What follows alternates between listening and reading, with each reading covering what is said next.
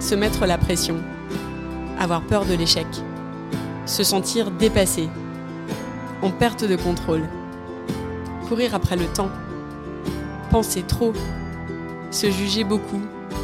Le perfectionnisme est un piège.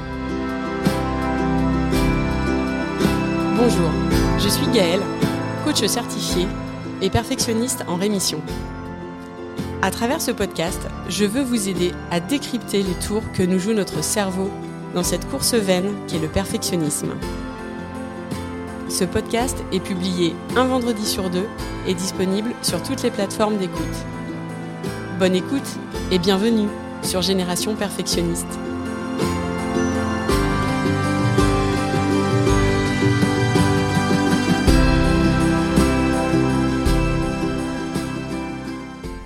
L'épisode 0, un costume trop grand.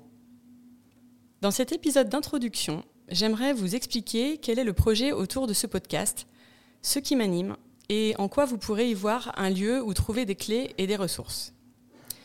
Je m'appelle Gaëlle, je suis mariée, maman de trois enfants, deux ados de 15 et 13 ans et une petite fille de 3 ans, et je vis près d'Angers. J'ai travaillé dans le management de la relation client pendant 15 ans et j'ai entamé une reconversion en début d'année. Aujourd'hui, je suis coach certifié. Je suis aussi une sœur, une fille, une amie, une ex-collègue, une entrepreneur. J'ai de multiples casquettes, comme beaucoup d'entre vous, je pense. Toutes mes casquettes, j'ai longtemps eu à cœur de les honorer à 300%. Je ne voulais décevoir personne. Être présente sur tous les fronts, tous les sujets et surtout être à la hauteur de ce rôle parfait, de ce costume sur mesure dont j'avais dessiné chaque contour. Je courais après toutes les cases que je voulais cocher. J'avais cet idéal et je m'en sortais plutôt bien. J'évoluais professionnellement, j'aimais mon travail, on me faisait confiance et j'étais bien dans ma vie. Et puis 2020 est arrivé. Cette année imprévisible a chamboulé beaucoup de choses pour moi elle a bousculé les codes, mes codes.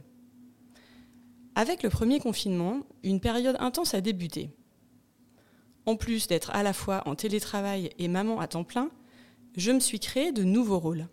J'ai agrandi mon costume sur mesure avec de nouvelles missions. Un jour, j'étais psychologue du travail pour rassurer mes équipes à distance. Le lendemain, j'étais aide au soutien scolaire pour mes deux ados que je ne voulais pas voir décrocher. Il était évident pour moi que toutes ces nouvelles missions m'incombaient. Mon mari était très pris par son activité qui battait son plein à ce moment-là, et moi j'avais à cœur d'être à la hauteur. Je voulais tenir chacun de ces rôles au maximum dans mes journées de 24 heures. Cocher toutes ces cases, en plus de celles de ma to-do list déjà existante. Jusqu'à ce que je ne puisse plus rentrer dans ce costume qui était devenu bien trop grand. Je misais chaque matin sur mes capacités à tout gérer, alors que s'étiolait l'image parfaite de la maman et de la professionnelle que je voulais incarner. L'anxiété a commencé à alors prendre trop de place.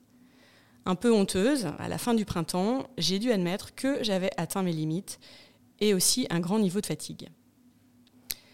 Juin 2020, clairement, a été le moment charnière il fallait que je revoie mes priorités, que je me pose et que je redessine les contours des différents rôles de ma vie. Je ne voyais pas d'issue, sinon prendre le temps de réécrire ce que je voulais vraiment pour moi et pour mon équilibre de vie. Donc, j'ai pris le temps de faire ça. Les mécanismes de notre cerveau m'intriguaient depuis plusieurs années déjà. Je m'étais toujours intéressée au développement personnel, à différentes approches en psychologie, au travail autour des émotions, en tant que professionnelle, dans mon rôle de manager et aussi dans mon rôle de maman, j'avais eu besoin de dénouer des sujets euh, à différentes reprises. Mais là, je sentais que c'était différent, que j'avais besoin de creuser. Je voulais comprendre ce qui se passait en moi, le comprendre vraiment. Et je sentais que ce qui m'arrivait végétait en moi depuis longtemps, bien avant la pandémie je, pensais trop, mes émotions étaient trop intenses à mon goût. J'étais anxieuse, régulièrement sous stress, avec un sentiment de débordement très fort. je voulais tout contrôler, mes actions, celles des autres, et je culpabilisais dès que je n'y arrivais pas. J'avais peur, peur de ne pas atteindre le niveau d'exigence que je m'étais moi-même fixé, peur du regard des autres aussi. Je ne comprenais pas à ce moment-là que le problème venait des standards que je m'étais imposés. Je le comprendrai très vite. Être plus tranquille avec moi-même est devenu mon objectif numéro un.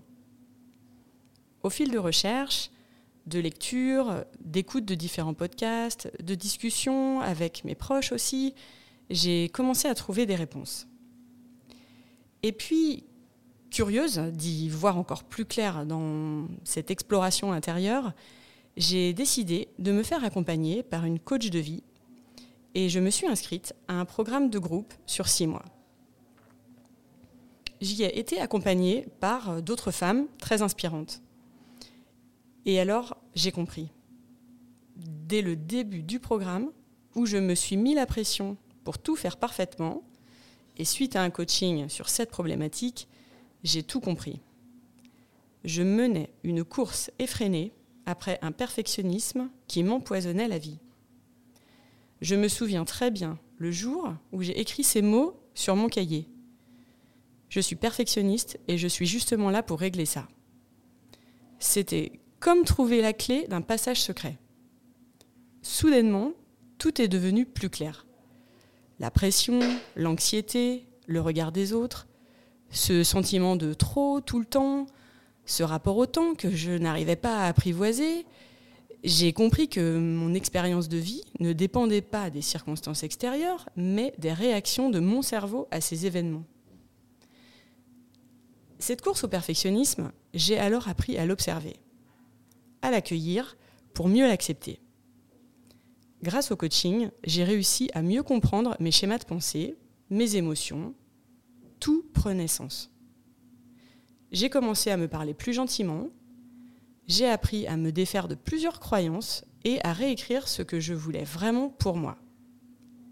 J'ai découvert des outils puissants qui m'ont permis de faire des pas de géant et j'ai aussi compris qu'on était nombreux et nombreuses à avancer dans la vie avec ce fonctionnement par défaut. Les parcours de celles que je croisais faisaient régulièrement écho à mon expérience. Aujourd'hui, je mesure la chance que j'ai de connaître ces outils. Et mon envie la plus forte, c'est de vous les faire découvrir à travers ce podcast. C'est comme un besoin de transformer mon expérience pour en faire quelque chose de positif, pour moi et pour les autres. J'ai pris un virage professionnel important en début d'année et le coaching de vie fait désormais partie de mon quotidien. Je me suis formée et je suis maintenant coach certifié. Génération perfectionniste sera donc un espace de partage et d'échange autour du développement personnel, du fonctionnement de notre cerveau et de nos émotions. J'y partagerai des clés de compréhension autour du perfectionnisme. J'aborderai différents sujets qui m'ont fait grandir autour de la relation à nous-mêmes, de l'estime de soi, de la peur de l'échec, du regard des autres, du rapport au temps.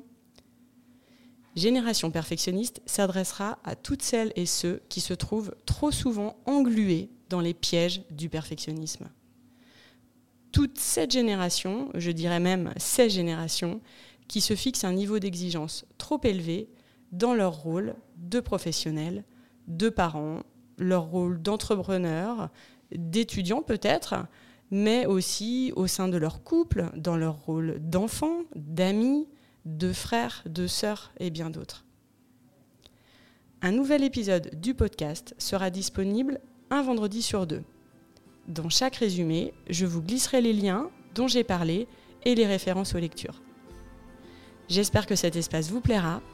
N'hésitez pas à me laisser un commentaire et un avis ou à partager ce podcast avec vos amis. Merci et à très vite.